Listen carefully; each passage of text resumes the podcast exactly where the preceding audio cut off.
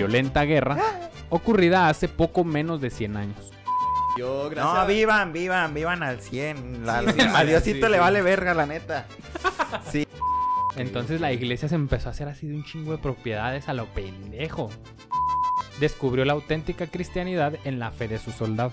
Es que. Este güey pues, ya andaban dando la vida por la fe, güey. No tienes por qué creer, o sea, lo que a huevo te están pinche Simón. metiendo en la chompa. Sí, güey.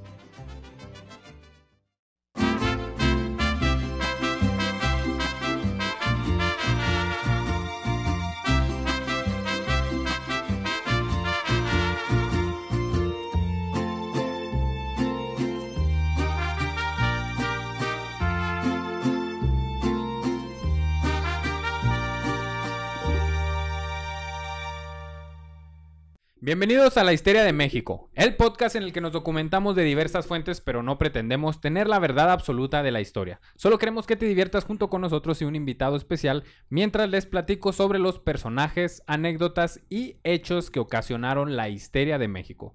Yo soy Omar Benítez, mis histerios, mis bebitos fifius. Hoy nos acompaña Mariano Pérez. Hola, ¿qué tal, bebitos fiufius? Yo les iba a decir de otra forma, porque la neta, esa rola me tiene hasta la verga. A todos, güey, como que pinche odia, pinche rola, todos la odiaron. a La neta sí la canté al principio y me gustaba y la ponía, güey. Pero como que sí llega el momento a que cada dos TikToks te Como está por el hype del cheat posting, ¿no? De Sí, estar güey. ahí mamando nomás. Entonces ya dices, ya, ya me tienes hasta la riata. Entonces ya dejen de ponerla, por favor. Lo bueno es que ya la quitaron de Spotify. Lo bueno. Eh, Ya la quitaron, entonces no sé, no sé. que si Eminem la quitó, ¿no? Dicen que Eminem dijo, eh, qué verga con ese pinche vivito fifiu, la verga. Sí, entonces qué bueno, qué bueno porque Sí, ya me hay- muchas cosas mejores. Y como las cosas mejores, hoy nos acompaña, tenemos el honor de que nos acompañe un comediante muy especial. Aquí puro comediante de calidad, invitado de calidad como los tenemos acostumbrados. Hoy nos acompaña nuestro amigo Pedro El Pocho. ¡Ey! ¿Qué onda? ¿Qué onda, gente? ¿Cómo Gracias, estás? gracias por invitarme, la neta, muy agradecido. Estoy muy bien. Un poco grifo, no voy a mentirlo. Bien. Ah, GPI. No avisaron, no dijeron de qué traiga. No dijeron que había que traer ni que no había que traer. No traje lonche. Eh, Pedro, para la gente que osa en no conocerte, ¿Qué si quieres platicarnos un poquito de, de lo que te dedicas, de lo que haces. Eh, pues sí, yo eh, soy comediante de aquí de la ciudad de Juárez. Eh, tengo un poco más de dos años haciéndolo. Eh, se atravesó la, La pandemia. la pandemia, o sea bendita que yo pandemia. lo cuento como un año, pero pues sí, les- estoy dando fuerte, sí me estoy esforzando machine, ahí le estoy dando.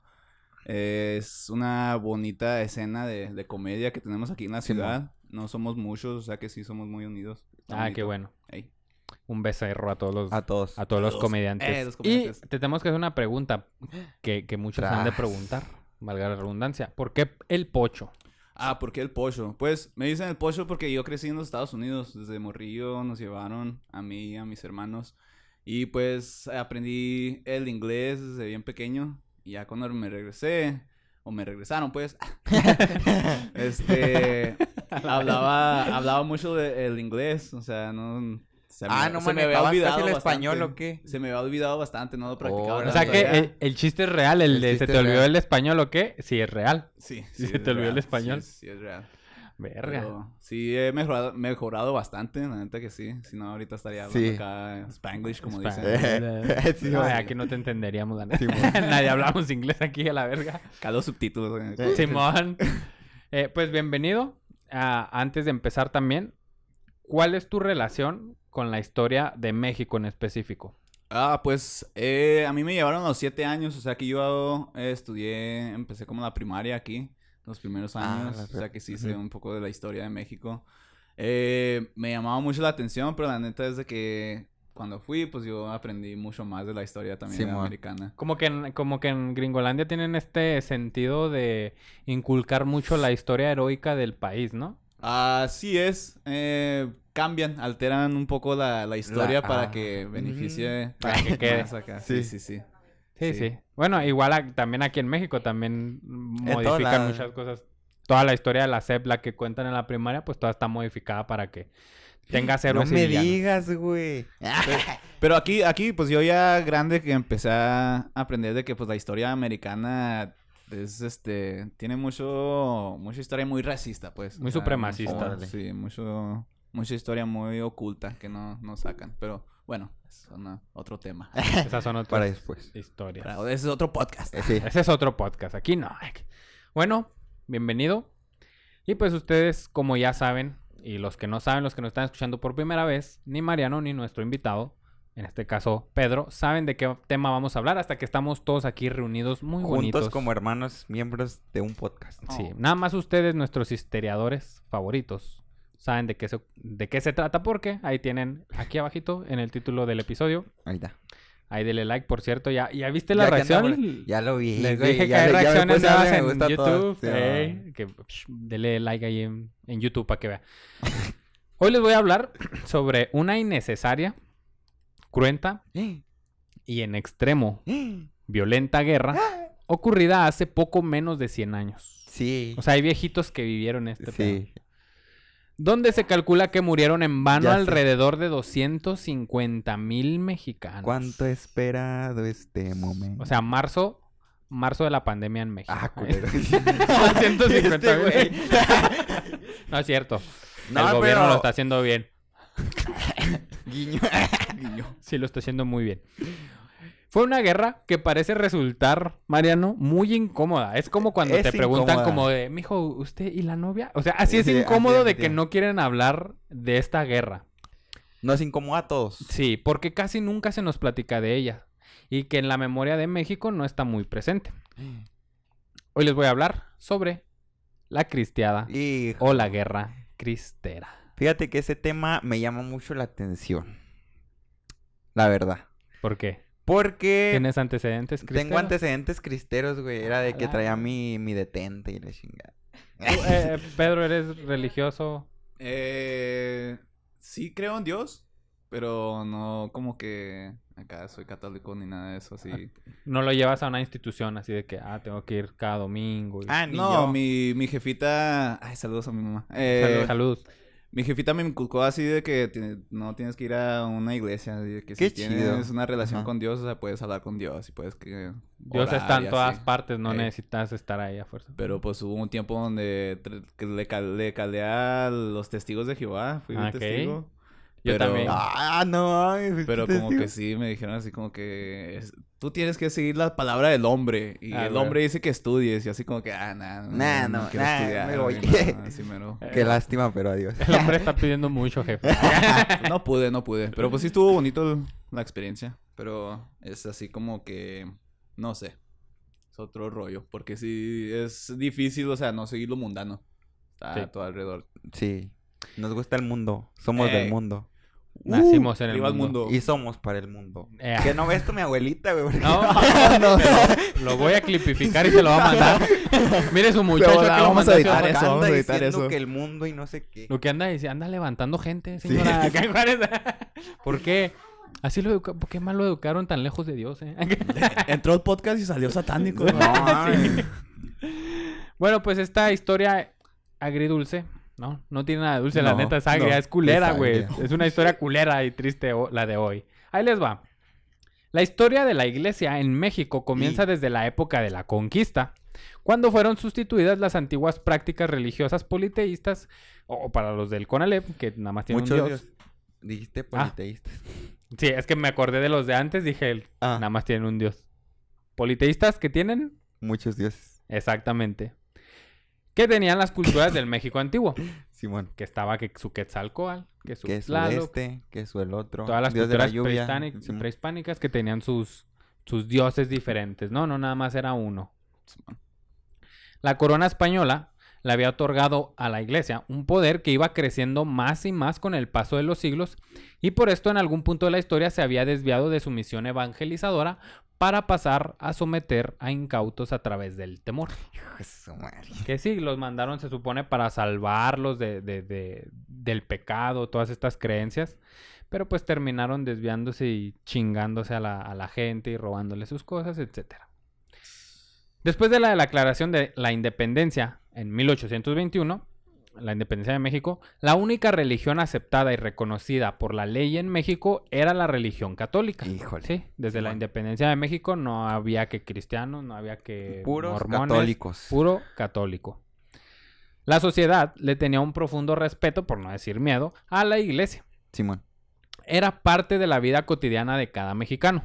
Intervenían todos y cada uno de los asuntos de los individuos y regulaban la vida social a través de sus ministros. O sea, esta era, era de las únicas instituciones que el mexicano desde que nacía hasta que moría era acompañado por la iglesia. Nacía y era bautizado, Bautizado. por la iglesia, que su comunión y que la chingada, Confirmación. que su confirmación, que se va a casar y que el matrimonio unido por Eh. Dios y todo este pedo, ¿no? El relevante peso de la Iglesia Católica en México desde la época colonial ha condicionado una recurrente disputa en torno a sus atribuciones, provocando fuertes enfrentamientos durante el siglo XIX, fundamentalmente desde la promulgación de la Constitución Liberal de 1857, que contenía artículos muy contrarios a los intereses de la Iglesia Católica, como la enseñanza laica. Desde ahí ya vas pisando talones de que como chingados que van a enseñar los mexicanos que venimos del- de un mono y no venimos de Dios. ¿Qué, qué, qué me estás diciendo? La, su- la supresión de fueros institucionales, que los fueros institucionales eran estos fueros, por ejemplo, el padre Aristeo Vaca fue el violador, ¿no? Sí, El ese güey. Si tuviera, si estuviéramos en esas épocas, hijo de su puta madre. Qué si estuviéramos en esas épocas, güey, imagínate. El padre Aristeo Vaca no hubiera sido, no, no se hubiera podido enjuiciar civilmente, porque él tiene un fuero institucional. De hecho, ¿Cómo? todavía se hace eso. Todavía, no, eso ya no, es ilegal en México.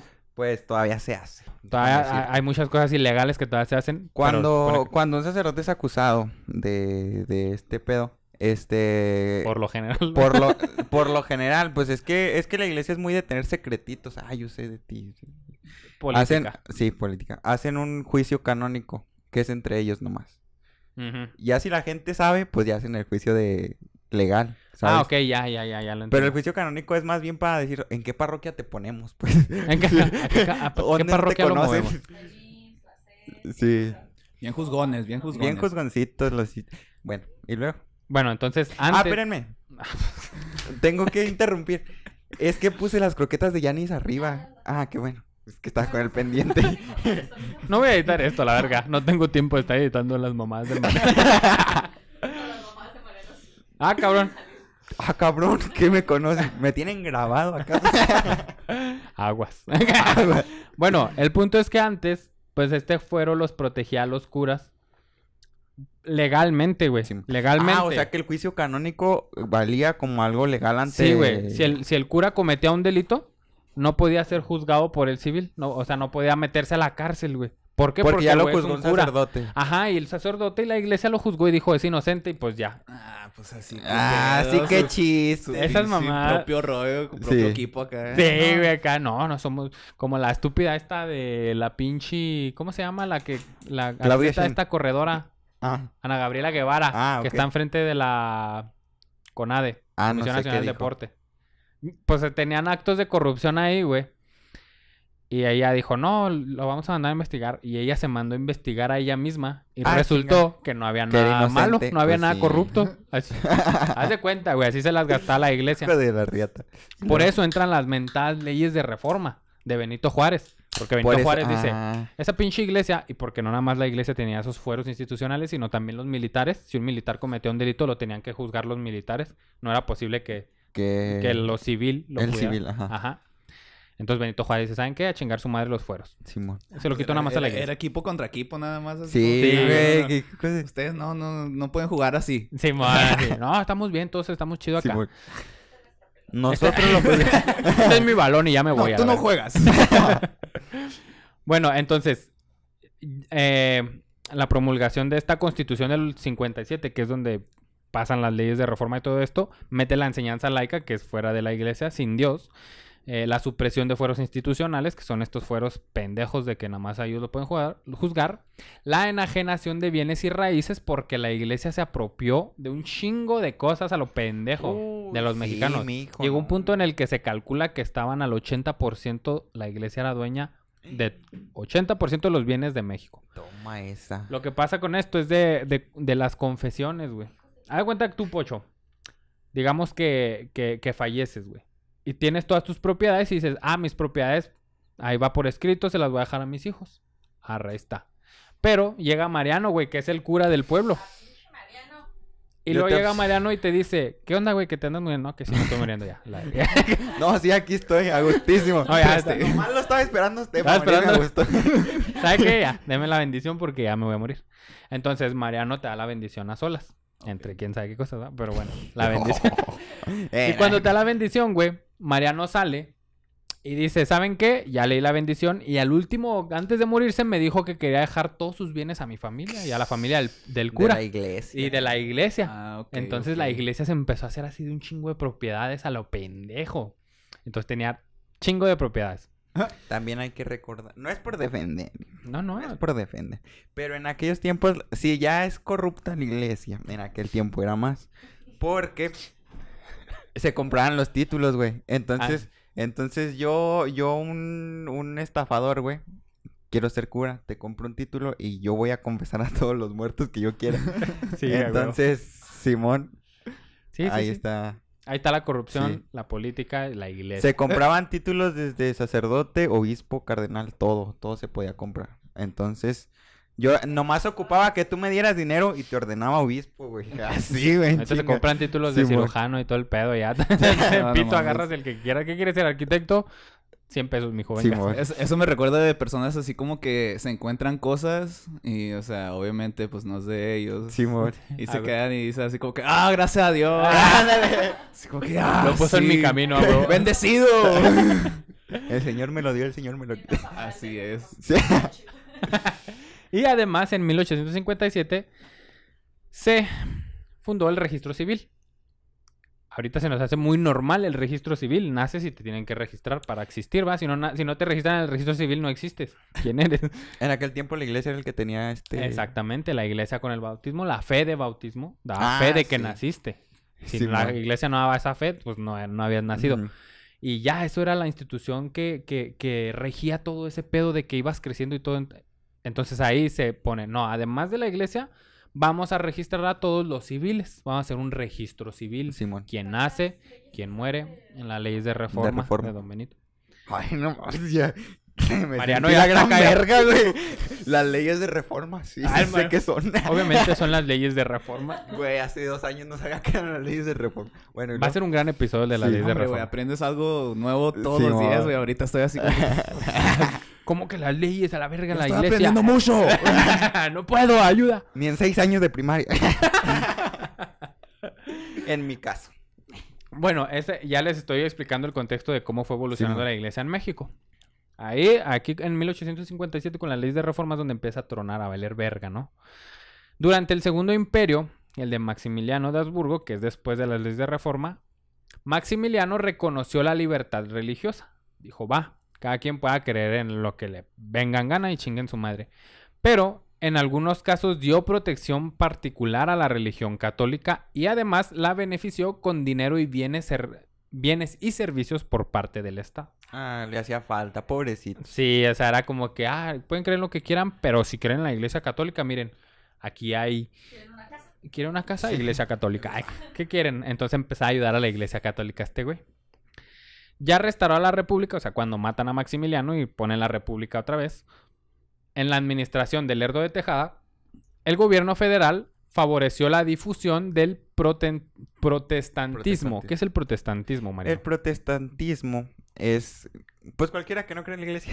Ok, Sí. perfecto. Cualquiera que vaya en contra de la iglesia católica. Entonces, con Lerdo de Tejada, después de que muere Maximiliano de Habsburgo, Lerdo de Tejada dice, ¿saben qué? Vamos a apoyar el gobierno federal la difusión también de los que no creen del Ajá. protestantismo de manera oficial y prohibió manifestaciones o actos religiosos fuera de los templos, además de elevar a rango constitucional a las leyes de reforma, las que les estaba platicando, las cuales básicamente le quitaban el poder a la iglesia en la toma de decisiones del gobierno, porque sí, la iglesia, que hasta la fecha, mira, pero bueno, en ese entonces era muy descarado que la iglesia también tomaba decisiones que tenía que tomar el gobierno. Ok. Están ahí con los mochis todo este pedo. Damn.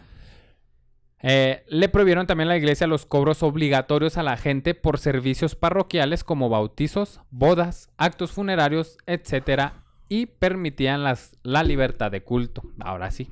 Ok. Que Todavía, pero te lo disfrazan de. Vamos a. No, se le llama. Ah, ya se me olvidó, pero si tiene un nombre así que dice. Ah, güey, pues de todos modos los tengo que pagar, ¿no? O sea, es obligatorio. No, no es obligatorio. De hecho, si tú vas y le dices al padre, no tengo dinero, bautízame al chiquito. Te lo. Venga para acá. Me, me equivoco, eso es como pinche la, la caricatura de Robin Hood, donde el güey llegaba a cobrar acá al pueblo acá de que dame su pinche moneda y el Robin Hood como que, el puto. Eh, ¿Sí era eso? Creo No, que- No, no, no he visto la película. Fíjate que yo sí, pero no me acuerdo, güey, porque sí me gusta. Estaba Buenísima. morrido y la había visto, güey. Sí, Sí, está verguilla. Pero, ¿a qué, está, qué estábamos contando con todo esto? De este, Ah, De sí. que llegan que a te cobrar. cobraban.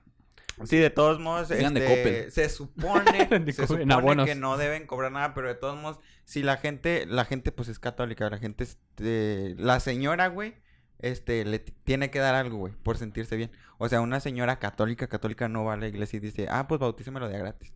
Hace el esfuerzo por dar dinero, ¿sabes cómo? Hay una anécdota, porque en este podcast contamos personajes, anécdotas y hechos. Y hechos que, que ocasionaron la histeria, de México. Hay una anécdota. ¿Cómo se quedó ahí? ¿Dónde estoy? Hay una ocasión en la que, que- hay una ocasión que Melchor Ocampo platica, en la que él estaba ahí en- parado en la de- Melchor Ocampo es uno de los ilustres de la ilustres liberales de México. Entonces, Melchor Ocampo cuenta que él estaba para ahí en una iglesia y en eso llega un señor muy pobre y llega con su niño que está muerto, ya con el niño muerto. Antes a los niños pues tenían como una creencia de enterrarlo cerca de la iglesia, si no no iban con Dios, ¿no? Algo así. La verdad no sé. Bueno, el punto es de que este señor, muy pobre, tenían los trapos envueltos a su hijo muerto, un bebé. Y va con el cura del pueblo y le dice, ¿sabe qué? Este, entiérreme el chiquito. Ah, chinga, ¿cómo entierras el chiquito? Tengo la duda. entiérreme el chiquito. No, le dice, ¿sabe qué, señor cura? Eh, pues mi hijo ya está en el cielo. Quiero enterrar su cuerpo. Y el cura le dice, ah, claro, son 200 pesos. Lo quería Por decir. ¿no? Para enterrarlo. Lo quería enterrar, pero cobraban por el entierro también. Ah, por la misa para enterrarlo. Ok. Oh, no, de hecho cobraban por el lugar para enterrarlo. Ah, la madre. Por todo cobraban, güey. Entonces, que el cura le dice, este, claro que sí, son 200 pesos, no sé cuánto. No sabemos, ¿eh? En aquel Ni estén no mamando, a ver, te estoy diciendo ahí un número. Y el, el, el señor le dice, ¿sabe qué? Es que no tengo dinero, no, no me alcanza, si acaso para comer mañana, o ya no me alcanza para comer. Y el cura le dice a, a este, a, esta, a esta persona, le dice, entonces, sálalo y trágatelo. Porque no tenía dinero. ¿Tú crees, chiquis? Esa es una anécdota que platica Melchor Ocampo. Oye, pues yo, yo como pollo, o sea, yo antes no entendía los pinches albures, o sea, de que ya cuando decía así como que "Oh, vamos a enterar el del chiquito y se ríen, yo así como que, ay, qué gacho, ¿Cuál eh, chiquito? Qué gacho, no, o sea, sí está hablando de su, chiquito. de su niño, güey, enterrarlo. Y nosotros riéndonos. ¡Oh! Los cuernos, ¿no? Acá. Pura gente malvada, dice Ya Pedro. sé, aquí. acá. Ah, están pensando algo sexual, no. no, no.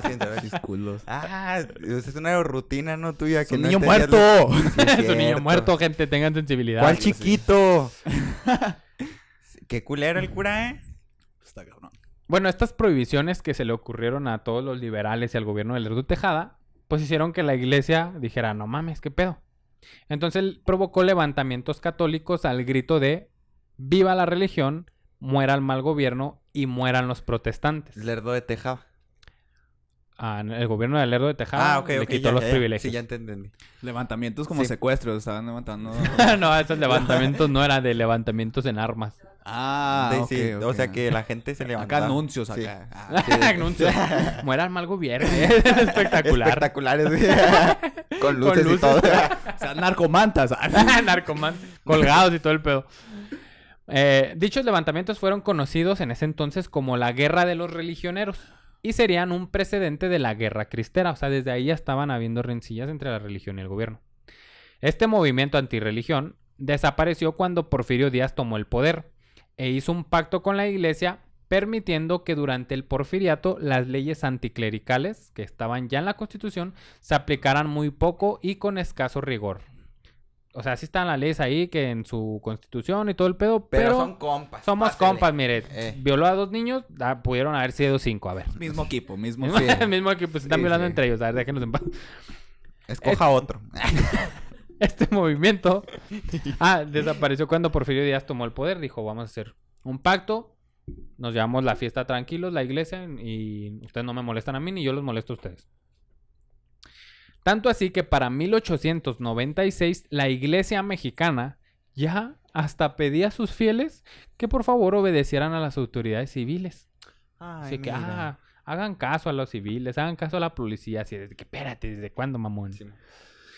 Pasado el inicio de la Revolución Mexicana, que fue la que quitó a Porfirio Díaz del poder, y después del triunfo del constitu- ah, Constitucional. No, después del triunfo del constitucionalismo.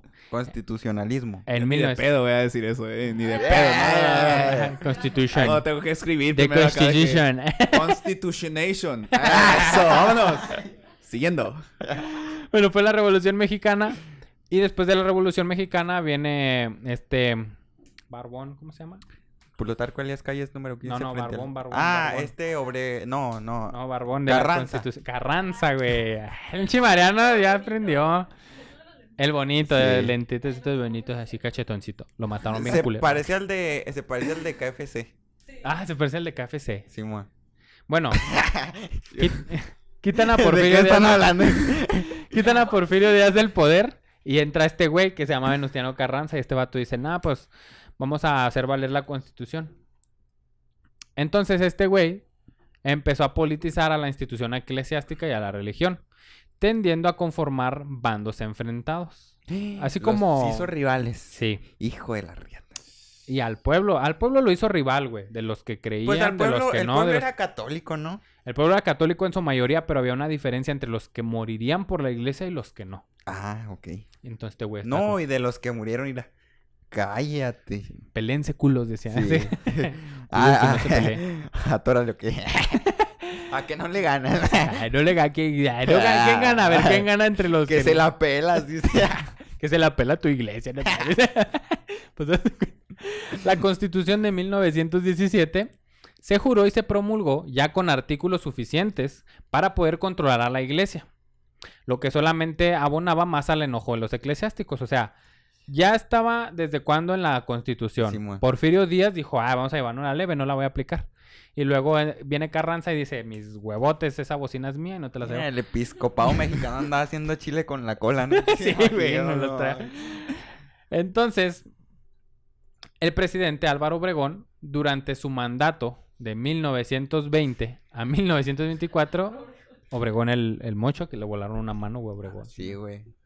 De hecho, fue el primer, el único presidente que juró, juró, ¿cómo se llama? Tomó protesta de la presidencia, güey, con mano izquierda porque no tenía la derecha, güey, se la habían volado. Pancho Villa se la voló. Sí, No güey, con una granada. Sí, güey, un pinche granadón y órale Sí, a dormir, pam. carnal. Sí, Le güey. hizo la malilla. Hijo de su madre. Y luego el vato desangrándose, güey, se quería suicidar con su pistola. Sí, güey. La agarra Y no lo dejaron, güey. Bueno, pero eso le está en el episodio. ¿En cuál episodio?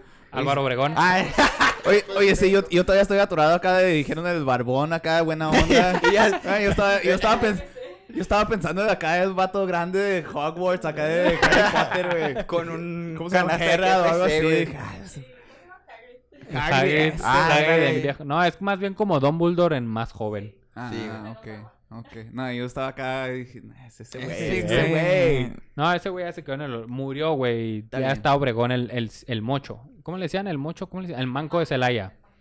Ah, rima con el pollo. El pocho. El pollo de Celaya. Durante el mandato de Obregón, mostró que su gobierno ya era bastante anticlerical. Un ejemplo de esto es el ataque a la antigua Basílica de Guadalupe el 14 de noviembre de 1921, O güey. sea, no ofendido, pero sorprendido porque yo había visto, o sea, en la actual basílica. A ver, no cuenta porque no, No, la quiero cagar. Di, porque sí es la antigua, güey, no es la nueva. No, te digo porque en la antigua, en la nueva basílica tienen nuevos, tienen objetos de un atentado que se hizo en la antigua. Porque está la basílica nueva y aquí en un ladito, güey, nada más haces esto, cruzas así. Y no Y dice qué vieja. atentado fue, güey, ¿no la verdad no acuerdas? me acuerdo, güey, pero están las cosas así como, pues, puteadas. A ver si te la recuerdo pero la con neta esta. no sé. Los ¿Qué, pues, testimonios.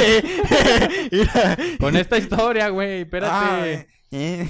Los testimonios de, de- los testimonios de este ataque relatan que de un grupo de trabajadores que se encontraba dentro de la basílica salió un hombre con un ramo de flores. ¿sí? Caminó hacia la imagen de la Virgen de Guadalupe, colocó las flores debajo de ella y se alejó con rapidez. Así que... Sí. Vámonos a Ay, mamita. Ay, la culebra. Por eso está panda, ¿no? La, la antigua basílica está panda, güey. Si te metes.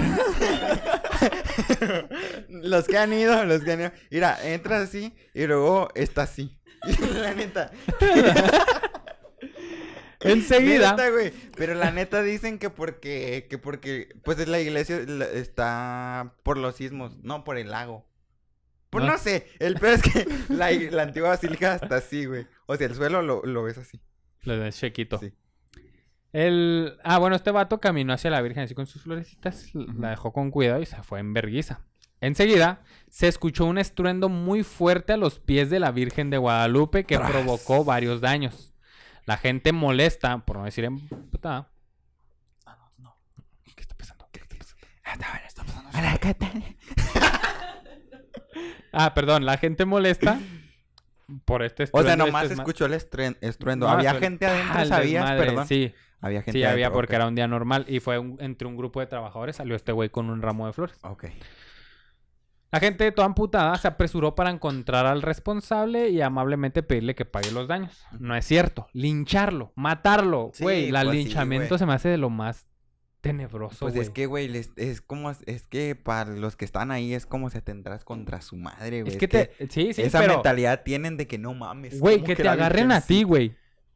Y que piensen que tú fuiste. Ah, ok, ya te ¿Cómo te. No salvas de un linchamiento, güey? Ahí no si juicio, sabes cabrón. correr rápido, güey, no hay pedo, güey. te escapas, güey. primer pedraón y Seguro no linchaban acá los atletas, güey. Ah, hace medio año, o no- o más o menos, mataron a, a un vato que se fue en su cumpleaños a Oaxaca. Cuando llega a Oaxaca, a alguien se le ocurre la estupidez de decir, ah, ese güey está robando niños. Y el pueblo, güey, asustado, obviamente, en su ignorancia, lo linchan, güey, lo queman. No mames. Y el vato muere. Pues obviamente muere linchado, güey, pero horrible. El linchamiento es una de las cosas que más miedo me dan, güey, porque no hay juicio, güey. ¿Qué puedes decirle a la gente? Pues la ¿Qué gente ya está ardida, güey. Ya van a matarte, güey. No van a buscar si fuiste, no, No, vas a- no van a buscar si llevas a un niño ahí, no van a buscar si les faltó un niño, güey. Van a lincharte, güey. Ah, y te van a matar eh. bien culero y vas a morir de Sí, manera horrible. Entonces agarraron a uno que ni al caso. Sí, güey, no, pues porque No, alguien se lo... Yo creo lo vio bien vestidillo y dijo, ese güey está robando niños. Se corrió el chisme, pobre carnal. Y se fue de cumpleaños a. Oaxaca, al güey le gustaba viajar, era abogado de no sé dónde verga. No, no mames. Oh, los linchamientos son unas cosas espantos. Bueno, entonces a este güey los, lo buscaron para lincharlo, pues ya estaban ahí todos emputados.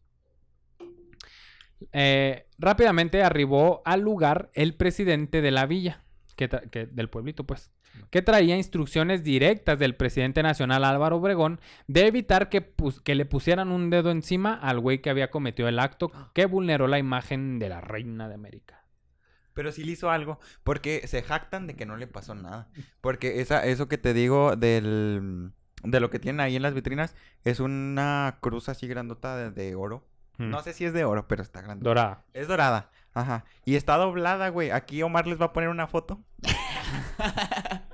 Mira mi verguita. bueno, pero aquí está. Pero- Bueno, Como pero no ahí edita, les va. Ahí está.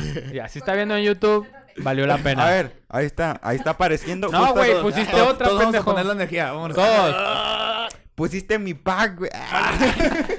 Imagínate, güey. Bueno, si Ah, está. están chidos, güey. A ver, si está en Bueno, YouTube, no, seguro no, vio el ya nos pack. estamos desviando. Como Mariano. El- Luego- Ya estaba.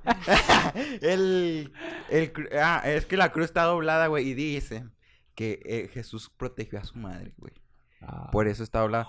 Pero, pues no sé, porque dices que sí tuvo daños la imagen. Entonces no sé. Pues tuvo. Sí, pues que sí, sí inventan una que otra cosilla. Una que otra. Mira. Leve. Se inventan algunas cosas, dice el maestro. una que otra. A pesar del descontento y las denuncias del pueblo católico, este caso no le interesó más al gobierno, dejándolo en la impunidad y en el descontento de todos los simpatizantes de la iglesia. Fue así de, ah, pues se aclimatan y se, se aclichingan. Otro caso de intolerancia a la iglesia en el mismo periodo de gobierno, con Álvaro Obregón, ocurrió el 11 de enero de 1923. Monseñor Ernesto Felipe, el arzobispo de Bulgaria, había puesto la primer piedra del monumento a Cristo Rey ubicada en el Cerro del Cubilete, municipio de Silao, Guanajuato. Sí, la Guanajuato es donde el Santa Fe Clan dio su primer concierto. No mames, ¿sí? Sí. Ah, pues ahí está el Cerro del Cubilete. ¿Eh? Anótele, a que no sabía. No, no, ni, ni perra idea tenía. Pero mira, ahí el- en el Cerro del Cubilete, pues ahorita mucha gente va. Es una atracción turística visitar al Cristo de ahí. Y pues este señor, Monseñor Ernesto Felipe, ¿Quién Había, era, pues, perdón? era el... Monseñor Ernesto Felipe era ar- arzobispo de Bulgaria. ¿Y qué andaba haciendo acá? Pues andaba aquí evangelizando a la raza. Ah, tirando cruz, güey. Había, mira, nunca mejor dicho, está tirando Sí. cruz, güey. Sí, sí. Había puesto la primera piedra del monumento a Cristo Rey, que estaba ubicado ahí en el Cerro del Cubilete. El propio delegado apostólico ofreció la indulgencia plenaria a los asistentes de la inauguración del monumento. La La cual decía- indulgencia plenaria. ¿Qué es, Mariano? la A ver, primero, de- necesito que lo leas otra vez, perdón. Pedro tampoco entendió qué dijiste. Tú, Pedro, ¿sabes qué es la indulgencia plenaria? Poco. Eh, pues la neta es de que yo nada más me quedé con la idea de ese de dejar la pinche piedra. Porque ya ves de que aquí, aquí donde dice acá de que lee la Biblia y luego de repente llegó otra iglesia de que dijeron, no, yo queremos hacer nuestro propio mensaje y poner- pusieron sus pinches piedras acá y dijeron, eh, putos. Quiten esas Y madres". luego hubi- hicieron un Benito Juárez también, va, como la Eh, letra. eh, no, no, eh, hicieron un Homero Simpson. No, sí, es cierto, se parecía Se parecía más chido Homero Simpson. Cuando llegué aquí dijeron, eh, guacha, está Eh, Homero Simpson en la, en la loma. Simón. Porque yo, no, es que yo, yo vengo de Denver. Yo decía así como que, ah, mira qué bonitas las, las montañas. Se rieron de mí. Así de que, Ah. ah, son lomas, güey. Lo más jodido. Lo más jodido de Juárez. No es Pero cierto, sí, mucho no, respeto no, a las te creas. Pero sí, había un Homero Simpson. Sí, estaba bien Sí, chido. yo ¿Y ya no está?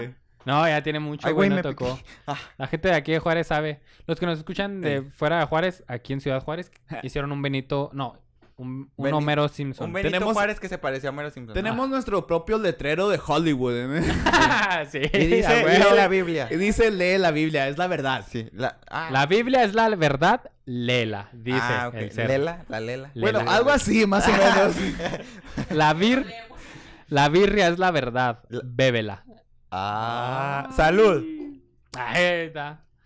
El propio legado apostólico, Simón Mariano, El legado ofreció apostólico. la indulgencia plenaria.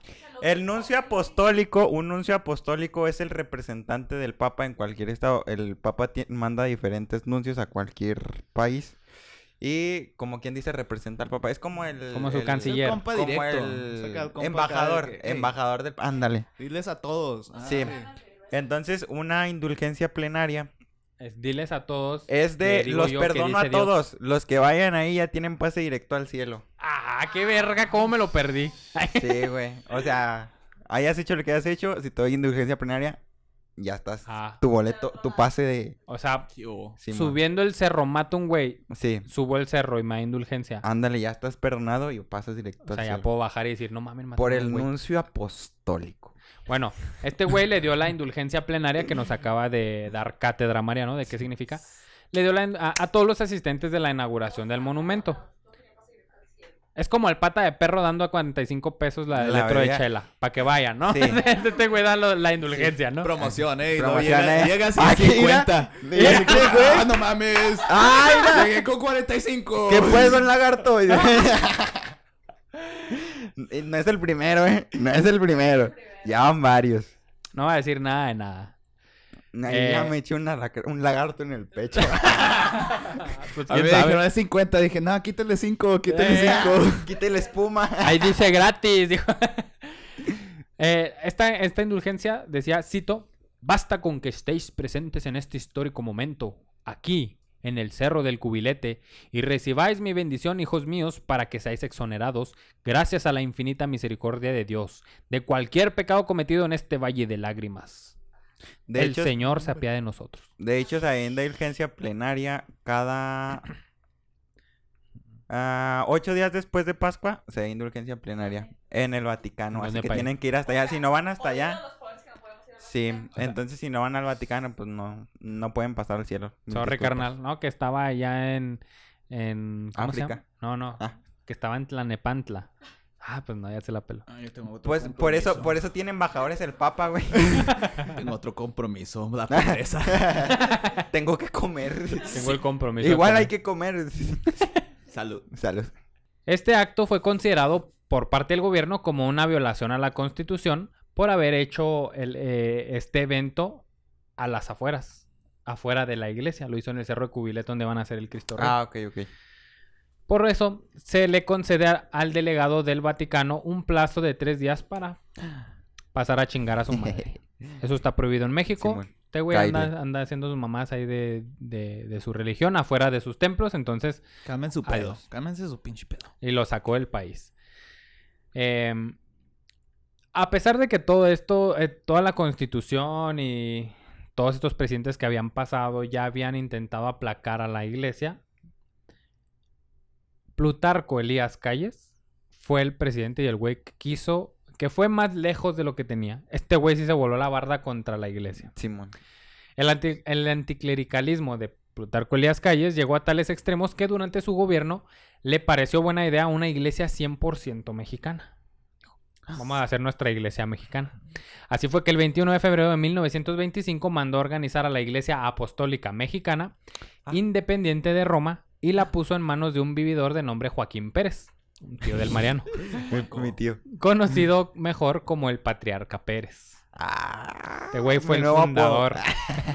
el Patriarca Pérez. Nuevo Enseguida, usuario de Instagram. el Patriarca Pérez. Eh, Enseguida, Calles, sin dar explicación alguna, entregó el templo de la soledad y el templo, el templo Corpus Christi, que eran de la Iglesia Apostólica Romana, se la entregó a la Iglesia Católica Apostólica Mexicana. Dijo, se chingan, estos son míos y se los va a dar a este güey. A huevo. Eh. La iglesia no quería tener conflictos con el gobierno de Elías Calles, así que buscaba la salida pacifista. Algo que les conviniera tanto a la iglesia como al gobierno. O sea, no querían dejar de chingar, querían cuadrarse con el gobierno. Vamos a ponernos claros. eh. Los dos chingamos. Meterse a la bola. Sí. Plutarco Elías Calles, ex militar, conocido por no dar su brazo a torcer, contrario a las peticiones de los obispos para remediar el conflicto, el 21 de junio de 1926 instauró lo que hoy conocemos como la Ley Calles. En esta ley se busca reducir el número de sacerdotes, restringir la realización del culto religioso y aminorar las libertades de los creyentes. O sea, con esta, liber- con esta ley Calles, el gobierno mete la mano a la iglesia y empieza a decidir cuántos obispos debe haber, cuántos cardenales y todos estos güeyes de Fue la cuando iglesia empieza a regresar a güeyes a... a su lugar de origen. Sí, porque la mayoría de los sacerdotes eran españoles o eran del Vaticano. O sea, no había... Casi no había sacerdotes mexicanos. No, Y- había y- muy ¿Y le puso ley calles así por su apellido o nada más así como street law? así se le llamó como la ley Calles porque la la, ley que hizo puso calles, ¿no? Ajá, la ley que puso Plutarco Elías Calles. O sea, así se le conoce Ah, hoy. Es su apellido. ¿no? Sí, Yo es dije- su apellido. street laws. Street laws. Ah, hood, no, es, no. de, es de barrio. Dije, no, no, no. No, este güey.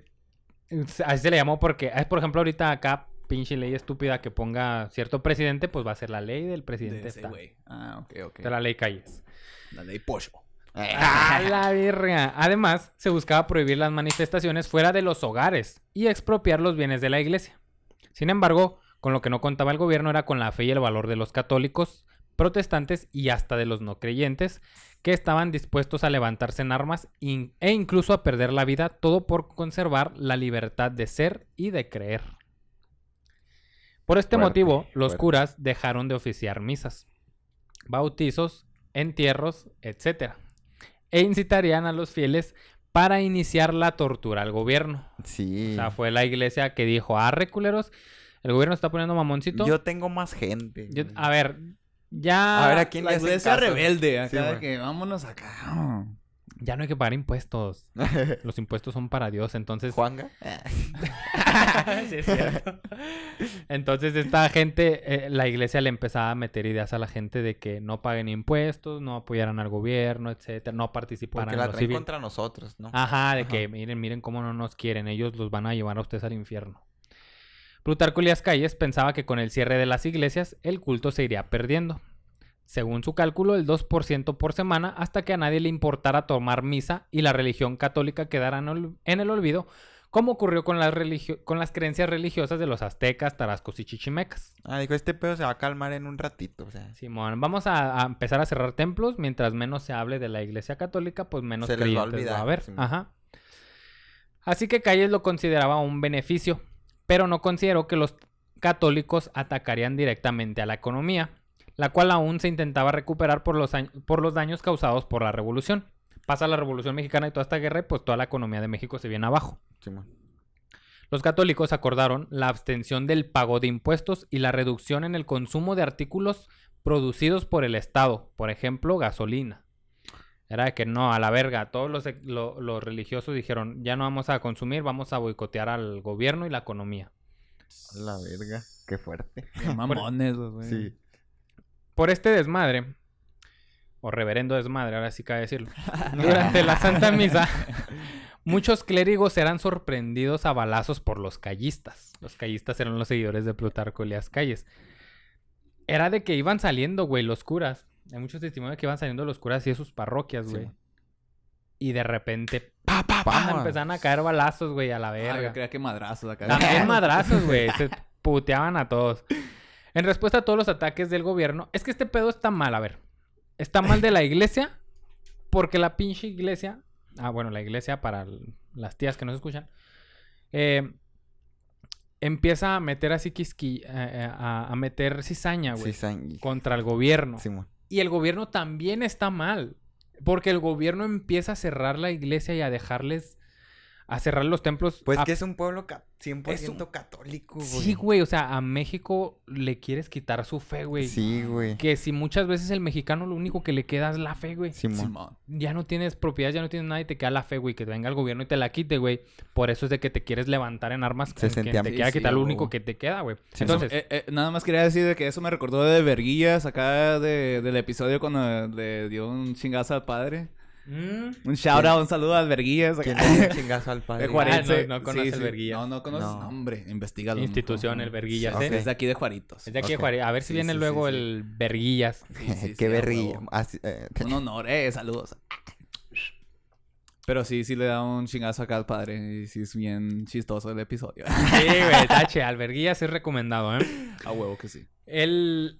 En respuesta a todos estos ataques del gobierno, militares católicos, población católica y la iglesia fundaron organizaciones de lucha como la Liga Nacional de la Defensa de la Libertad Religiosa, con la que buscaban concretar un movimiento en contra de las persecuciones injustas y tiránicas. Era que vamos a organizar a nuestra gente para que nos dejen de quitar la pinche religión, que le valga verga al gobierno si creemos en que o en que no. En el acta constitutiva de la Liga Nacional de la Defensa se declaraba como finalidad la de conquistar la libertad religiosa, cito, esto cito, conquistar la libertad religiosa y todas las libertades que todas las libertades que se derivan de ella en el orden social o económico por los medios adecuados que las circunstancias fueran imponiendo. En palabras de más más menos rebuscadas, Ajá. pues a defenderse. Simón. Pero, eh, ¿tú crees que esto pasaría en cualquier otro lugar? Yo creo que más aquí en, en México, porque los mexicanos, o sea, están listos para los chingazos, o sea, ya... Listos para tirar verga. Por cualquier cosa, así de que no nos quieren quitar nuestra religión, a las chingazos, Sí. Chingazos a huevo. Vámonos. Cuando fue lo del COVID, güey, ¿te acuerdas? Que. Ah, que quitan todo, que saca el papel de baño, no pasa nada. Y que de repente, ley seca, se armó el pedo aquí. Oh, mexicano- pedo. mexicanos estaban agarrando chingazos por la pinche película de Spider-Man, mamón. O es cierto, güey. No Entonces, imagínate, güey. eh. El, el gobierno los presiona, la iglesia los presiona y pues este. Simón. Los cristeros no fueron un- los cristeros no fueron únicamente víctimas. pues con estas organizaciones y algunos de, su- de sus personajes se convirtieron también en victimarios. Un ejemplo es Victoriano Ramírez, alias el 14. Güey. Apodado así porque le medía un... ver- No, es cierto. Ah. Apo- ¡Ay, 14! Bien levantado, 14, vato. 14 baterías de las Duracell gruesotas. ¡A la verga! Santo Cristo. Apodado así porque, según algunas versiones, después de asesinar a un hombre con el cual se batía a duelo, que estaba, que estaba prohibido los duelos, salió huyendo rápidamente del lugar. El jefe policíaco de San Miguel del Alto mandó a sus policías tras él con órdenes de capturarlo. El 14 se escondió en, eh, en potreros y demás lugares aptos para disparar. Y fue desde esos lugares de- desde donde iba aprovechando para matar uno por uno hasta que dejó a los 14 oficiales que iban por él regados sin vida. Ay, ay, ay. Como es mi compa. El verguilla. Es como el güey. mandaban 14, Ya. ¿verdad? Sí, güey. Entonces juntó todas las armas, las ató y se las entregó a un arriero para que fuera a entregárselas al jefe con el mensaje, cito, si quiero otra vez mandar gente por mí, pues no mande tan poquitos. Ay. Órale, güey, no Eh, mames. ve, ve, ve, Más ve. de 15. Mande- Sí, ay, mandé 15 para que me digan el 15.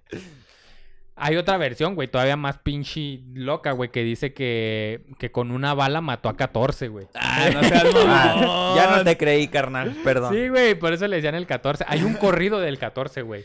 A los culos no les hacen corridos. Con una sola cachetada. Eh. 14, güey. De esos... Y, y la bala nomás la tiró. eh. Ah, güey. Ni la usó, güey. De a pura cachetada. Con la creación de la liga y la toma de algunos pequeños... Este güey, el 14, era pues de esta liga la defensa de la religión, ¿no? Simón.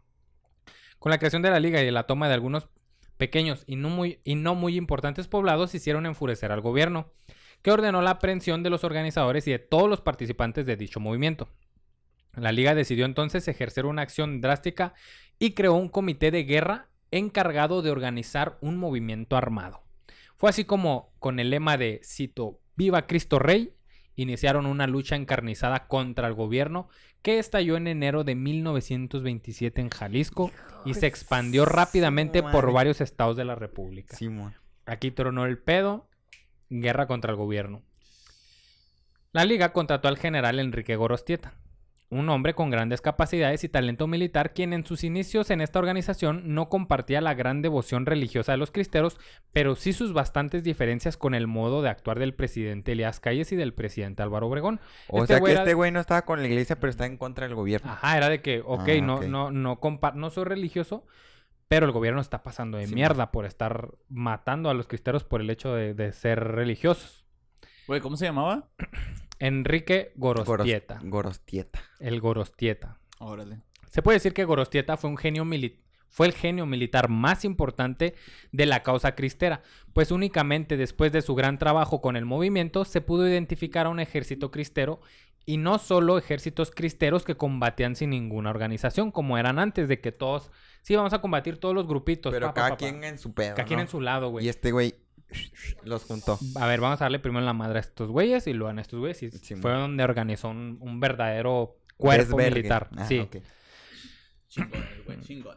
Combatió en los estados de Jalisco, Michoacán, Colima y Zacatecas. Reorganizó, entrenó, disciplinó al ejército cristero. Impresionado por la gran fe de sus soldados, se convirtió en el catolicismo. Pues según el historiador Jan Meyer, cito, descubrió la auténtica cristianidad en la fe de sus soldados.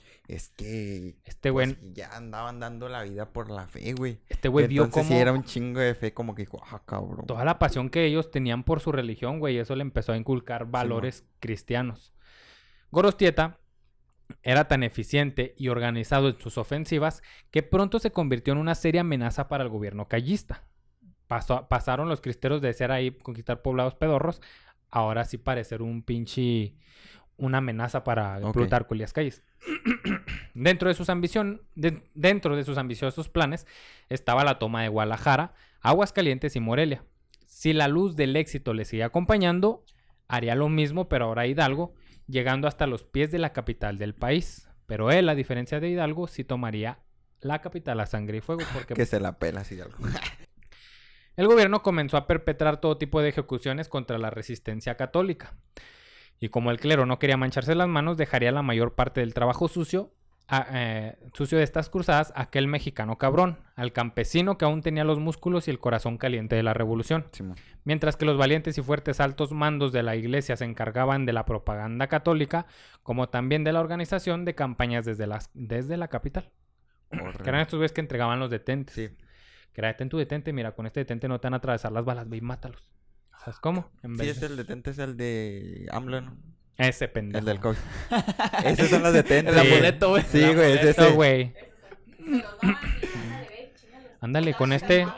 Y si las balas no le hacían nada a eso, güey, pues el COVID menos, güey. Sí, pues, por eso AMLO, mira. Detente, enemigo. Enemigo. Que el, que corazón, el corazón de, Cristo está, conmigo. Abrácense. Mm, Agarren los abrazos a todos. Los cristeros, muchos de ellos sin ningún tipo de instrucción militar, con armas oxidadas y con la poca experiencia de los levantamientos populares de la revolución, harían retroceder y temblar más de una vez a las fuerzas callistas. No obstante, su valentía y destreza eran una eterna lucha que más que logros les provocaba solo desgaste, pues no tenían ningún recurso a favor más que la fe que los mantenía de pie. Y ya están echando competencia chida. Desde las primeras apariciones de Elías Calles en la política mexicana se había comportado de manera despreciable, traicionando a líderes de la revolución y en especial a su amigo el victorioso Álvaro Obregón, que fue el que lo mató. Simón. O dicen, va, el presunto. Dice, dice. Plutarco Elías Calles tenía el apoyo de los gringos, quienes bombardearon sobre un tren lleno de soldados cristeros. Además de esto, las autoridades religiosas de la época comenzaban a abandonarlos disimuladamente.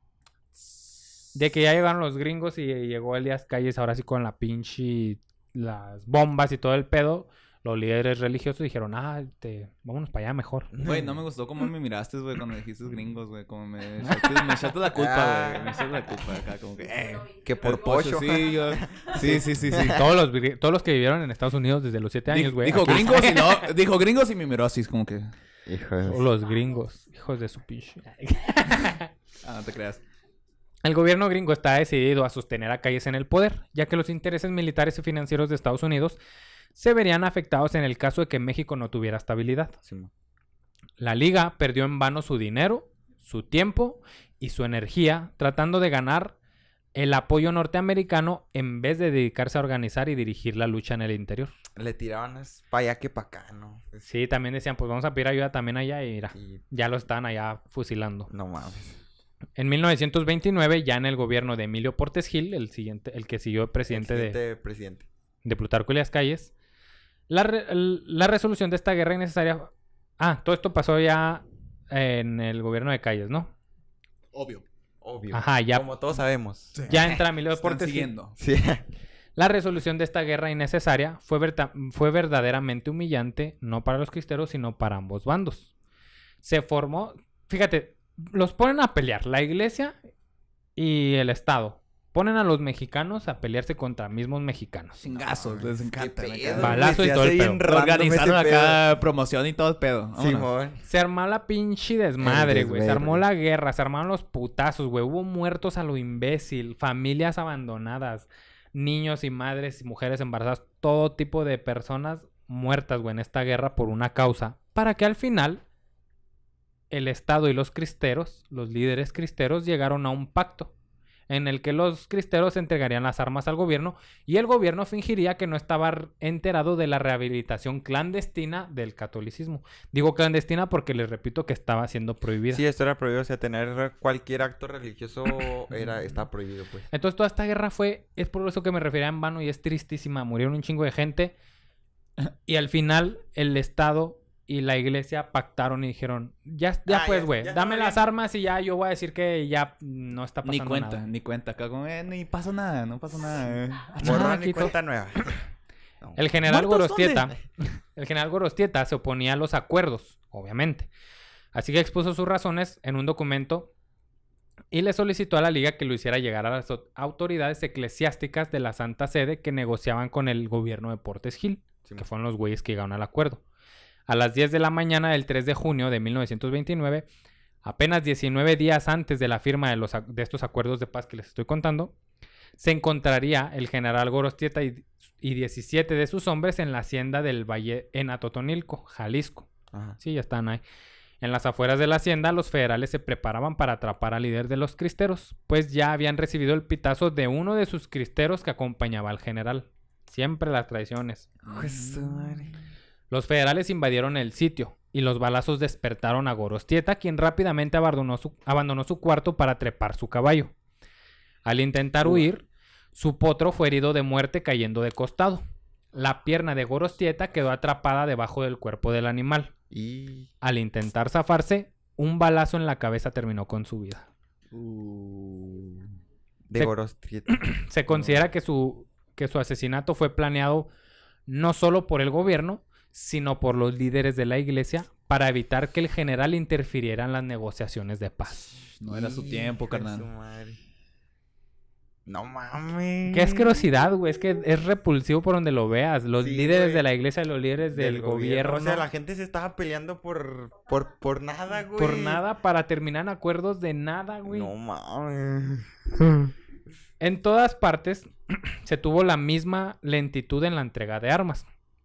En los cristeros resignados estaba la negativa a entregar las armas que tan caro les habían costado, y el Estado se molestaba por las armas viejas e inservibles que recibía y declaraban, cito, todas se emputaban, güey, y decían, No La crean que nos hacen... la quiero.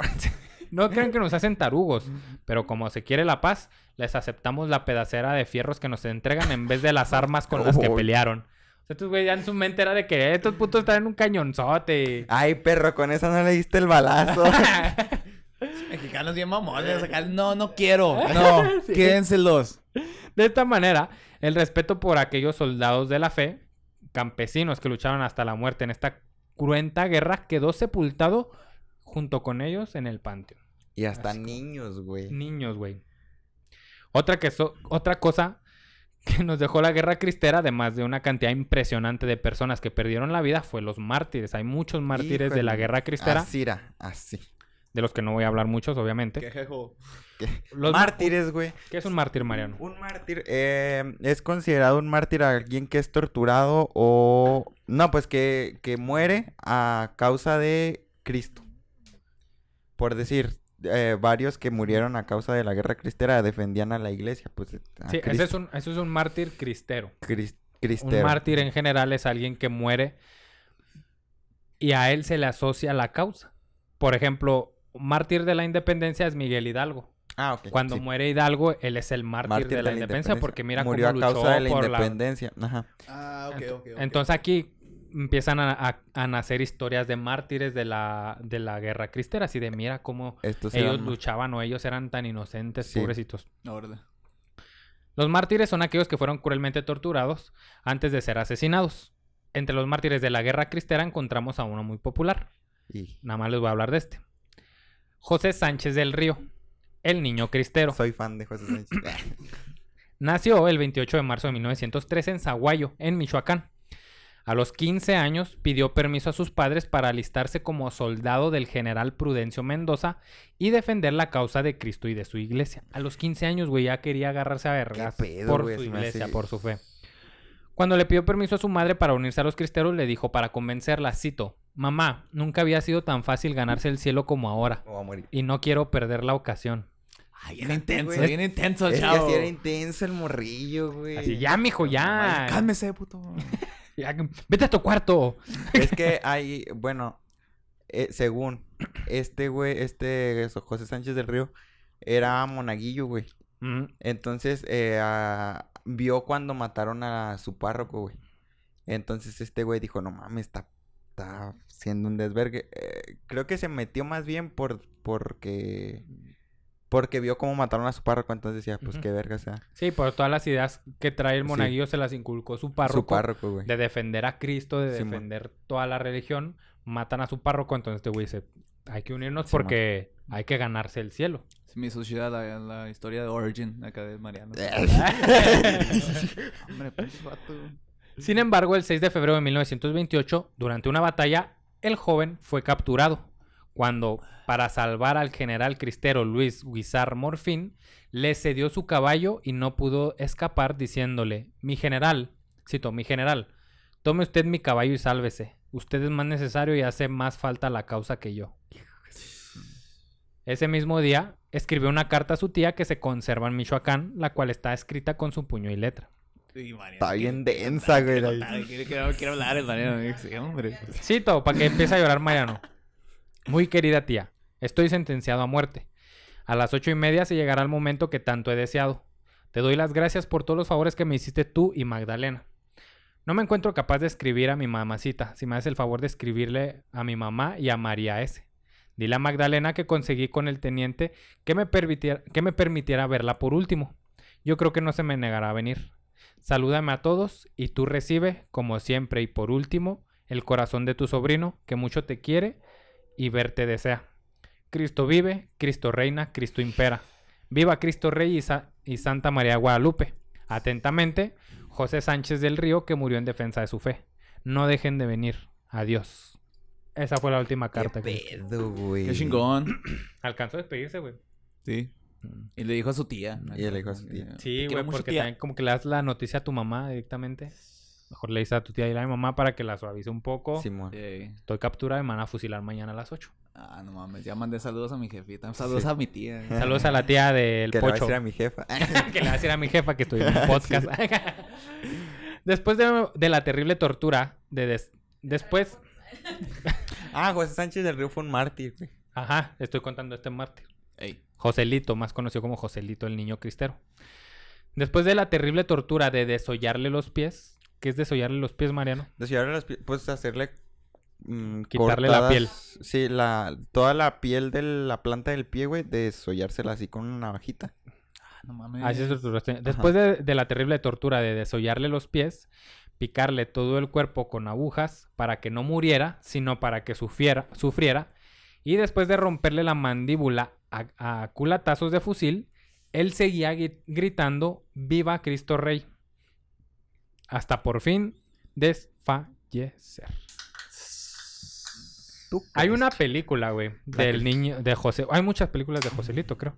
Pero hay una en especial en la que el niño que actúa, cuando le dan el libreto y todo esto que está actuando, no recuerdo cuál es eh, específicamente, La cristiada se llama. ¿es la de la cristiana? Bueno, este niño, el que actúa, interpreta a Joselito, güey. Él pensaba, pensó durante mucho tiempo, güey, que, que era un personaje inventado, güey. Que nada de eso le podía Sí, pasar a algún un niño, niño. que estaba peleando por su fe, güey. Ey. Cuando estaba en realidad actuando de un niño que.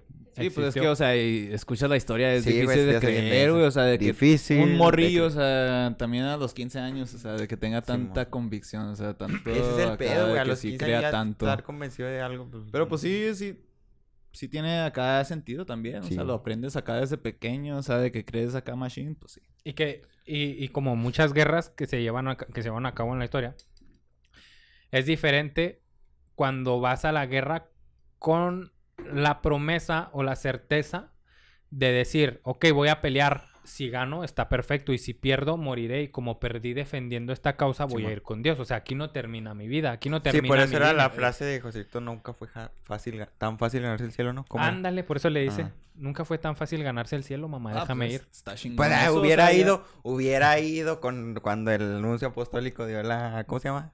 Es que, Sí. Se le durmió. Es que pues ya, ya sí tienes fe, o sea, tienes cualquier fe, o sea, nada, nada, nada te va a tumbar Simón. eso. Simón. Nada, nada, para nada. Tienes fe en tú mismo, o sea, de que vas a ser famoso, vas a ser acá. Nada La te va sa- a detener, güey. La Simón. historia de México era Ahí los guacho. Ahí vemos. Después de estos tratos, ya durante el mandato de Lázaro Cárdenas, muchos campesinos a quienes no se les tomó en cuenta en los arreglos del Estado, obviamente, y a los altos mandos del episcopado, no quedaron conformes y nuevamente se levantaron en armas durante la década de los 30, ya después de la Guerra Cristera. Fue así como se produjo lo que llamaron algunos la Segunda Cristiada. Ah, Pues no. Calles, antes de terminar su gobernatura, había instaurado la educación socialista. Este hecho fue recibido con tajante desaprobación por parte de los creyentes y de la iglesia.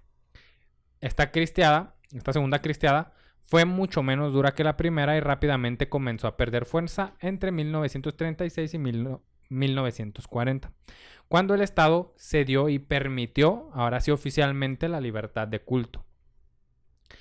Además, la suspensión de la educación con tintes socialistas, entre otras cosas. O sea, le dio a la iglesia lo que quería.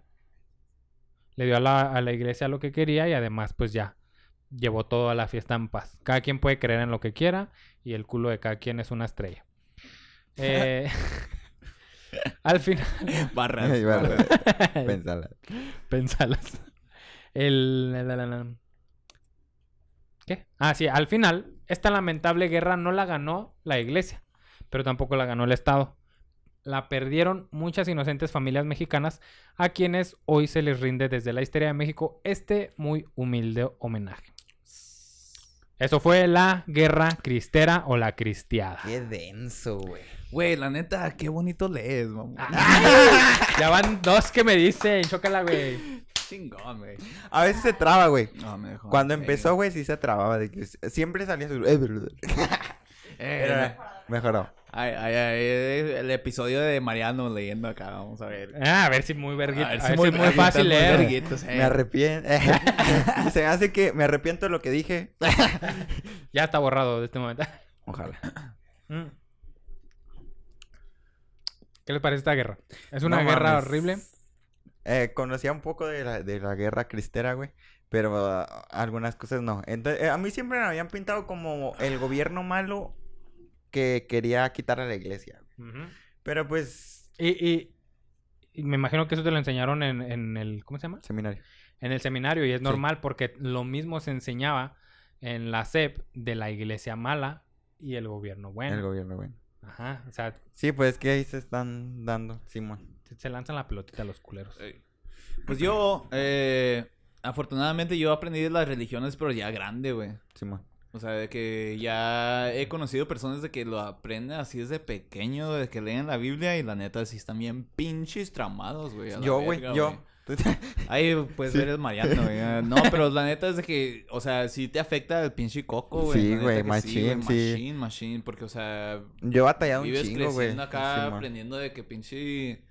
De que tus acciones, o sea, van a perjudicar así de tu futuro. Sí, O sea, güey. de tu futuro pinche eterno, mamá. No Sí, mames. güey, güey. ya ni siquiera te mueres. Ya ¿no? acá de que te mueres, ya vale, vas O a sea, seguir valiendo No, verga. no que vives no, a gusto, güey. No vives a gusto porque estás pensando en que, ay, cuando me muera. No, no, yo gracias. No, vivan, vivan, vivan al 100. La, Sí, sí, a Diosito sí, le sí. vale verga, la neta. Sí, güey. No le hagan caso al pecador de Mariano, crean en Dios. Ah, bueno. No, pero es sí. que pues yo creo que, que es que lo es lo culero de vivir adoctrinado no solo en la iglesia, sino en cualquier ideología así tan marcada desde pequeños. Ya no te despegas, güey. Si toda tu Sí, vida crees desde morrillo, es con lo que creces.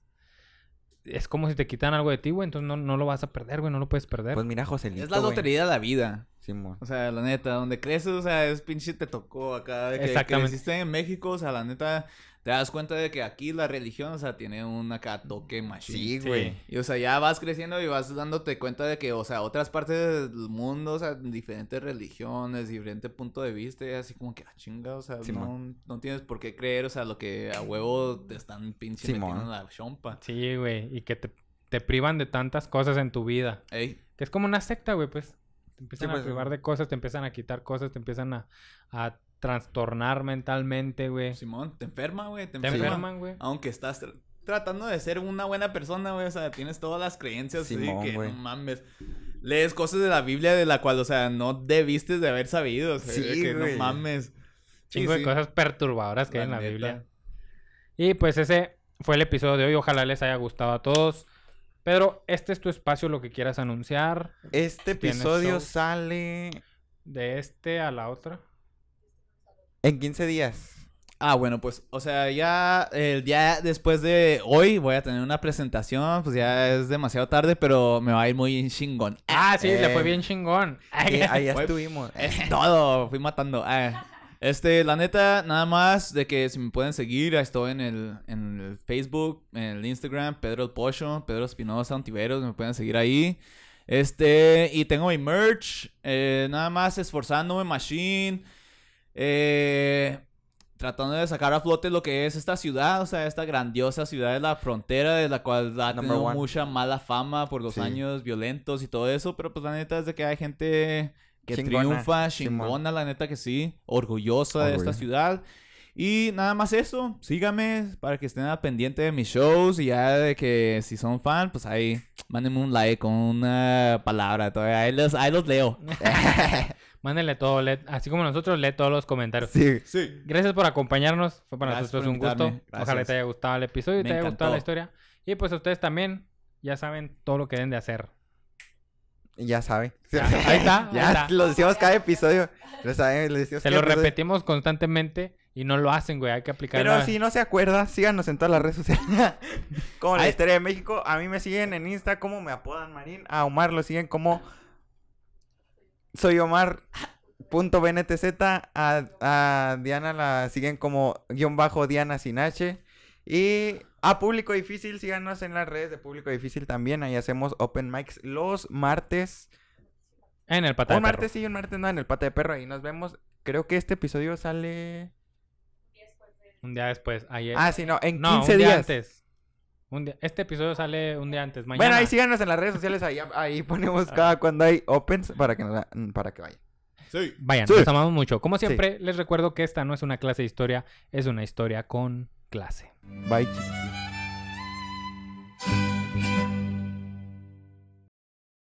Hola, ¿qué tal? Ese fue el episodio número 29 con nuestro amigo Pedro el Pocho y hablamos de quién.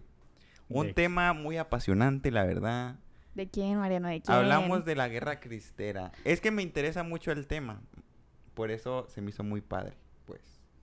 Muy bien, pues ojalá a ustedes les haya gustado también. Fue un gran tema, muy interesante. Y pronto vamos a estar tocando nuevamente estos asuntos, Mariano. Qué bueno, qué bueno. Vienen más temas que están relacionados con la guerra cristera. Y pues Con la iglesia no se diga. con la iglesia no se diga, pues ahí está la piedrita en el zapato de México. Sí. siempre. Ojalá les haya gustado. Muchas gracias a nuestro amigo Pedro el Pocho. Síganlo en sus redes si, si, si quiere escuchar su comedia. Y Muy buena, por cierto. Pues ahí está el episodio. Muy humildemente, bonito episodio. Ah, antes de empezar, un agradecimiento total a nuestro amigo Israel Adrián de Sample y Sencillo. Él es Mr. Sample. Mr. Sample, Eh. saludos, Mr. Sample. Gracias porque nos estuvo ayudando ahí con el equipo y ¿Ah, pues fue sí? un parotote, parotote. Muchas Gracias, gracias, Irra. TQM. ¿Y qué más? Pues vaya, escuche Sample y Sencillo. Sí. Es podcast favorito de aquí, ¿eh? Y, ah, pues ya, saludos. Ah, la, sí.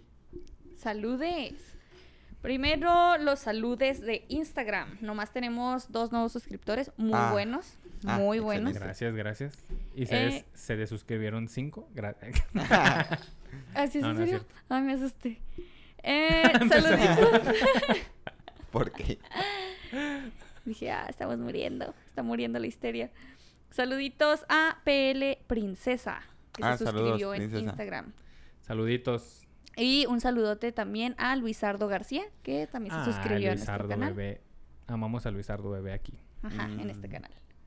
Sí. Y esos fueron los- nuestros únicos dos suscriptores, oh, perdón, seguidores de Instagram. Y podemos proceder a los comentarios. Hoy vienen muy extensos, creo yo, los Santo comentarios. ¿eh? Claus. Está Estamos chido, está hay, hay chido. uno, hay uno en especial que viene muy extenso. A ver. Ok. Pero ahorita vamos a, vamos a con él. Eh, saluditos a Black Cat. Dice, qué irónico que Frida odiaba el capitalismo y su ma- imagen se volvió muy comercializada. Qué gran capítulo. Se convirtió en lo que juraba. Sí, se Ah. convirtió en lo que juró destruir. No, La triste y qué cruel. convirtieron. La convirtieron, La ella, pues, convirtieron. Yes. Un saludo a Sofía Martín que dice, imaginen la cara de Frida, ex miembro del Partido Comunista, si viera toda la merch con su cara y muchas veces en un estilo todo feo como de Virgencita, please. Está bien padres Sí. esos, muy del 2010. no, Las todavía virgencitas, está- please. fechas. Todavía. Todavía. Todavía, Creo que ya no están de moda, pero todavía no, ya no. Pero, pues, si pues, tiene una de esas, tírela. Neta, no se enoja. Si tiene una de esas, tírese a la verga. no, no mames, ¿por qué tienen eso?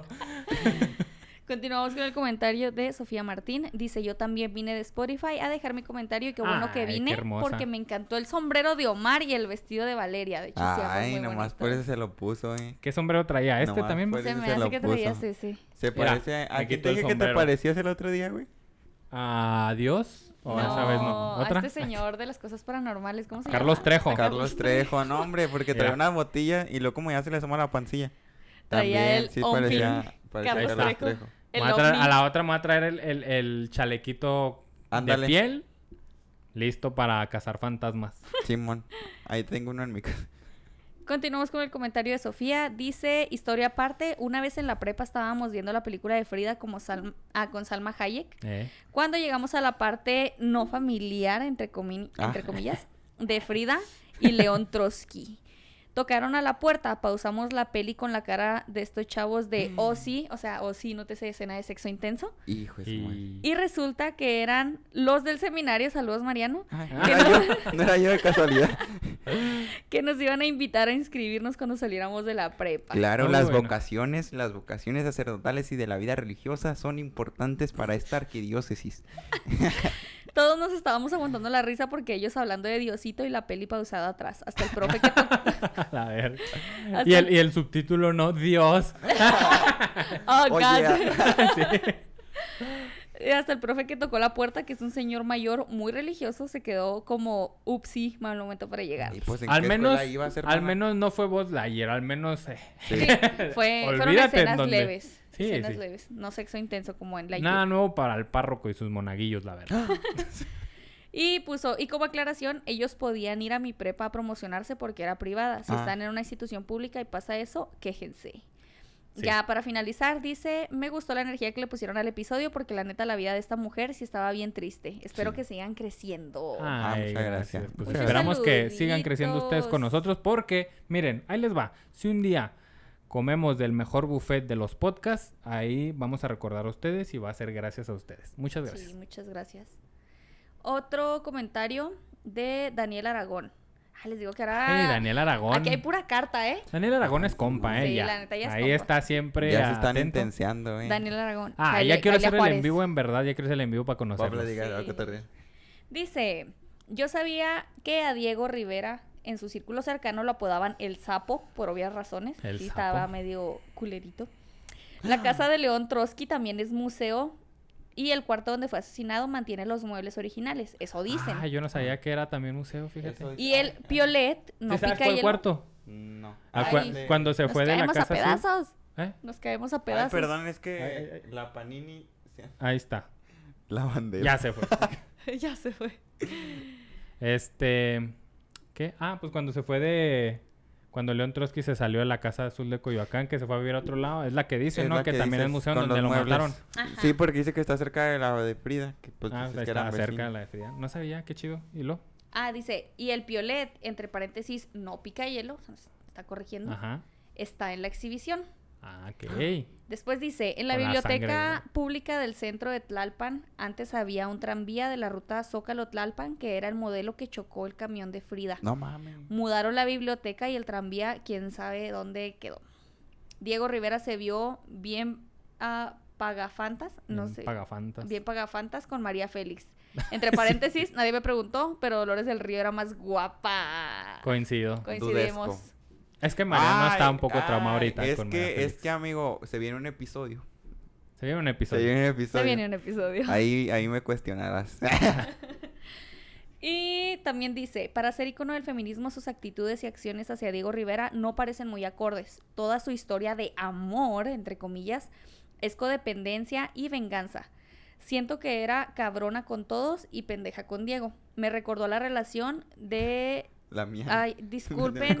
Disculpen mi francés, muchachos. Espero que me entiendan. Pero aquí dice Simón de mm, Beauvoir o algo así. Diabua. Ajá. Y Jean, Jean Paul o algo así. Paul. Y Jean Paul, ese es un rapero, Ajá, ¿no? sí. Gringo. Ah, es bueno, dice que le recordó la relación de estos dos, que es icono del feminismo, pero estaba a favor de la pedofilia. O sea, cosa muy pendeja. Ah, o sea, digamos que, que ¿quién te gusta? ¿Cómo se llama? Marcial Maciel. Esta señora. Ah, una canta muy tal bonito. Gloria. No, no, no, no. Gloria Ah. Trevi, mis respetos. Esta. Jefecita. ¿Cómo se llama? Alejandra Guzmán. No, no, no. La que es feminista. Ah, una, una mon algo. Mon Laferte. Supongamos, no. Es como si Mon Laferte hiciera un himno feminista con Gloria Trevi que secuestraba y Pero bueno, hacía que violen tema. a mujeres. Digamos, ¿no? Por al bote pronto. ejemplo, sí. Ah, pues sí. Tienes razón. Sí es muy... mm, pésimo gusto. Y ya para finalizar, Daniel nos pone, no soy admirador de ninguno de los dos, pero debo aceptar que son iconos para mí. Ah, Remedios Varo y Siqueiros. Ah, que son iconos para mí. Y luego dice, Remedios Varo y Siqueiros son... No, más bien... Discúlpenme. Dice, no soy admirador de ninguno de los dos. Ajá, coincido. Yo tampoco, la neta... Bueno, nos dieron cultura y ahí está la historia muy interesante, pero... No soy un... No conozco suficiente de arte como para decir, ah, mira, este... Yo sí. Dice, pero debo aceptar que son iconos para mí. Y luego pone, No. Remedios Varo y Siqueiros son superiores. Solo no eran socialites como los otros. Es que estos eran muy sociales, güey. Tenían amigos Sí. en todos lados. Entonces, si, si mi compa saca una pintura y está buena, y le voy a decir, no mames, güey, te pasaste de verga, porque así soy. Es que, mm, bueno, tú eres una excepción Sí. muy fea. Pero lo, lo que pasa es que y ya Die- nadie me va a creer a mí. Diego Rivera sí era bueno. Por los que saben, les digo, yo no soy un- yo no conozco mucho de arte como para decir. A mí sí me gustan lo personal las pinturas de Diego, las de Frida, en lo personal No, tampoco, ¿eh? Me gusta el contexto Sí. que hay detrás de las pinturas Sí, de cierto. Frida. Cuando Concuerdo. conozco por qué la hizo, me gusta más la historia que la pintura. Y de Diego sí me gustan algunas pinturas que estuve viendo. Yo creo que no conozco muy bien de Diego, güey.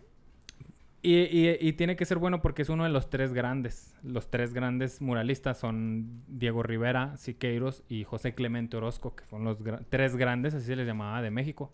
Bueno debe de ser. Muy bien, muy bien.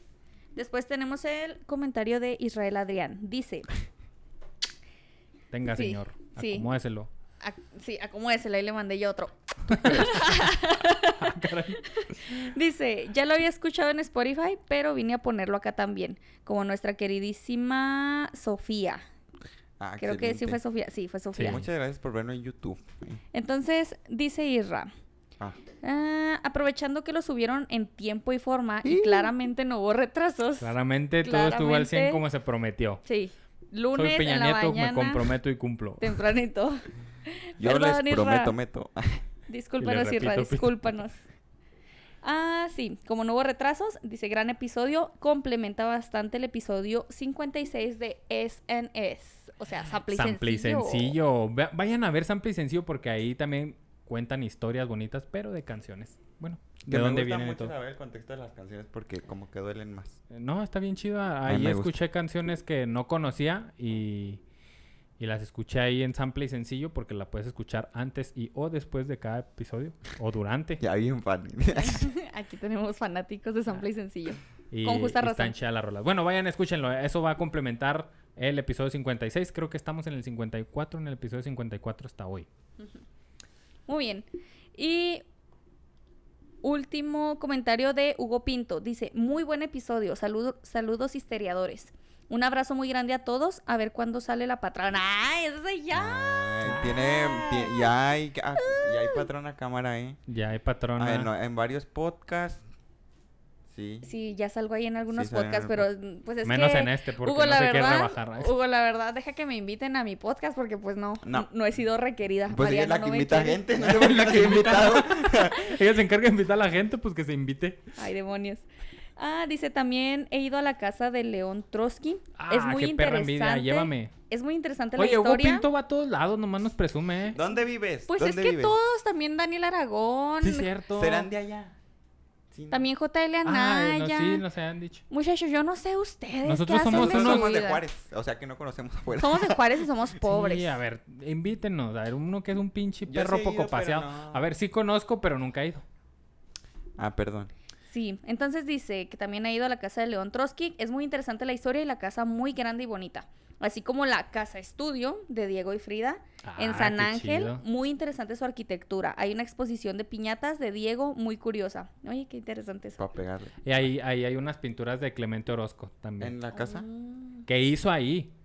En la casa. Y ahí se quedaron. Y ahí se quedaron. Ay, qué chido. Después hablaremos de Clemente Orozco, es también un grande.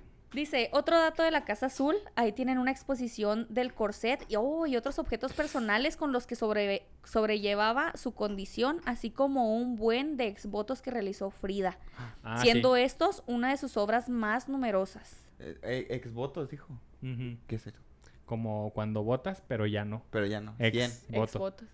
¿Y ¿Qué, qué son los exvotos Fue exactamente? tu madre. No, no se crea. Nunca le crean a Omar lo que le hizo a Mariano. No le creí, Son pero- muchas mentiras. Mira, Sí, este es un voto y cuando ya, no es tu no es voto, exvoto. ¿qué es? Ex voto. Tu ex voto. No, no se crean. Ya, ya consultamos aquí en Don Googles. Dice, un exvoto es una ofrenda hecha a un dios o dioses. Estas ofrendas se depositan en santuarios o lugares de culto y podrían consistir en figurillas que representan personas o animales, armas, alimentos, etcétera. Ay, muy de magia negra.